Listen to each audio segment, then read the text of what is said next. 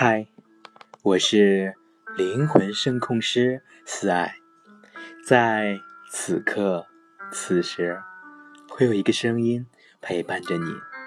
今天呢，为你带来的是说话的艺术，开场白引人入胜上。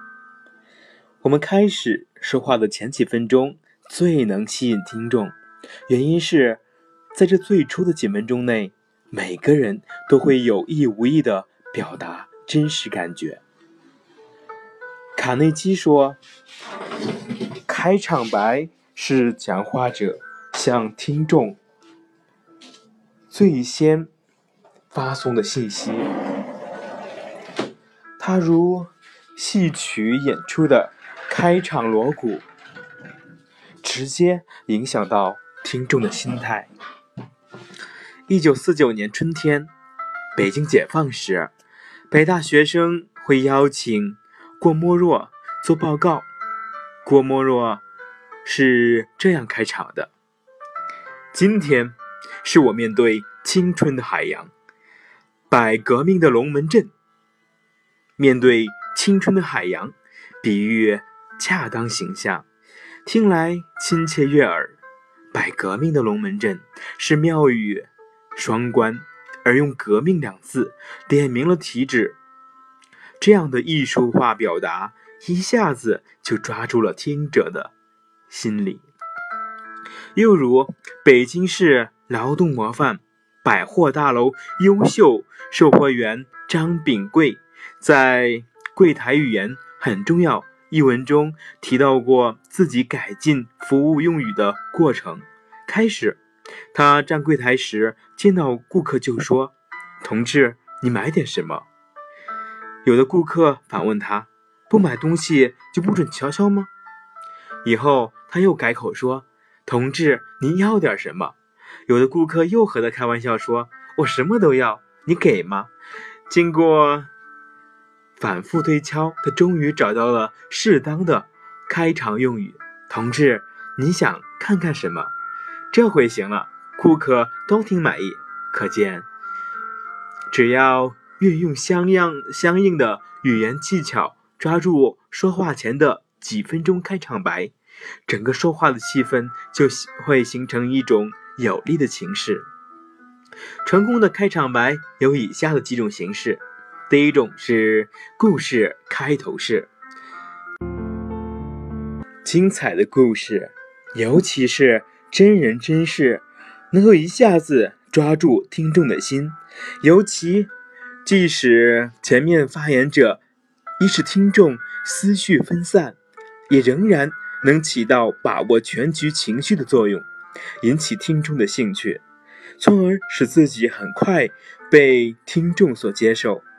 卡内基曾发表过多次演讲，其中有一次是这样开始的：“就在我。”大学刚毕业之后，一天晚上，我在一条街上走着，突然看见一个人站在一只箱子上，对着人群讲话。我很好奇，所以也加入人群去去听。你可察觉到？这个人说：“你从未见过一个秃头的印第安人，或从未见过秃顶的女人，是不是？”现在我来告诉你为什么卡内基的这个演讲是很成功的，因为只要直接朝事件中推进，便可轻易的抓住听众的注意力。开头引用故事要注意，一是故事要恰当，恰当才有印证力；二是故事要真实。真实才有说服力。三是故事要生动，生动才有感染力。四是故事要典型，典型才有渗透力。第二种是提问开头式。心理学家认为，在问题提出以后，几乎所有感兴趣的人都会去思考，并产生一种要求知道正确答案的欲望，而这。将使听众的注意力得到迅速的集中，他们等着你用你说出的答案去印证自己的判断。但是要注意，提出的问题不要过于简单，要能发人深省、引人思考，或能给听者有所收益。一位著名学者应邀到比萨大学向意大利同行同行做学术报告。比萨大学是诞生于，是诞诞生过比萨最伟大的儿子伽利略的著名大学。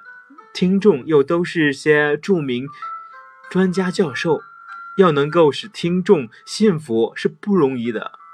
这位学者走上讲坛，用英语讲了一句话：“请问诸位，你们希望我用英语讲，还是用法语讲？”这句开场白大大出乎听众的意料，寂静的大厅里顿时活跃起来。这位学者为自己树立了良好的第一印象。第三种是名言开头式，名人名言是较好的开场白。心理学研究认为，公众具有崇拜权威，名人是人们自认的权威，共同心理。名人的话对听众来说总是具有一种特殊的魅力，因而也易于将听众的注意力集中起来。为纪念鲁迅先生诞辰，某校举办学术报告会。当时天气很冷，寒风从窗口吹进礼堂。刚落座的听众无法安静下来，只听主讲学者这样开场。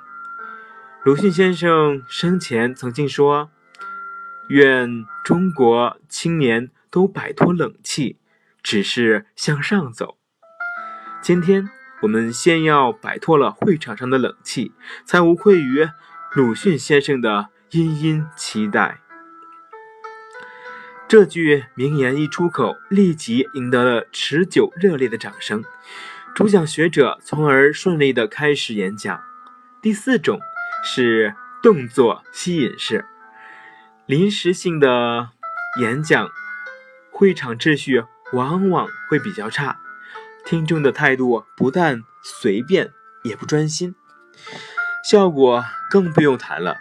遇到这种情况，有说话技巧的人是如何做的呢？有一个演讲家站在闹哄哄的会讲会场讲台上。一声不响，取出一块手帕，不停地转，一次、两次、三次，吵闹声逐渐停止，大家的目光终于都集中到台上了。又有一位中学教师采用的方法是，背对骚动的学生，在黑板上写出学生的名字，大家猜不出发生何事，纷纷停止喧哗。注视黑板，教室顿时静下来。教师才开始讲课。日本两位演说家德田球一和尾崎行雄曾经这样做过开场白。德田球一在劳动节演讲开始前，面对着大家脱下上衣，引起大家的注意。尾崎行雄的方法则是。登台，等到掌声停止，沉默片刻，取出备忘录，摆出一副朗读的姿势。以上几位成功人士演说前的动作，都能使听众迫不及待的等待演讲开始。这就是开场白。怎样让开场白引人入胜的上部？明天呢会为大家带来中部，后天是下部，一定会有一种是适合你的。我是你的灵魂深空师思爱，非常感谢有你的聆听，谢谢。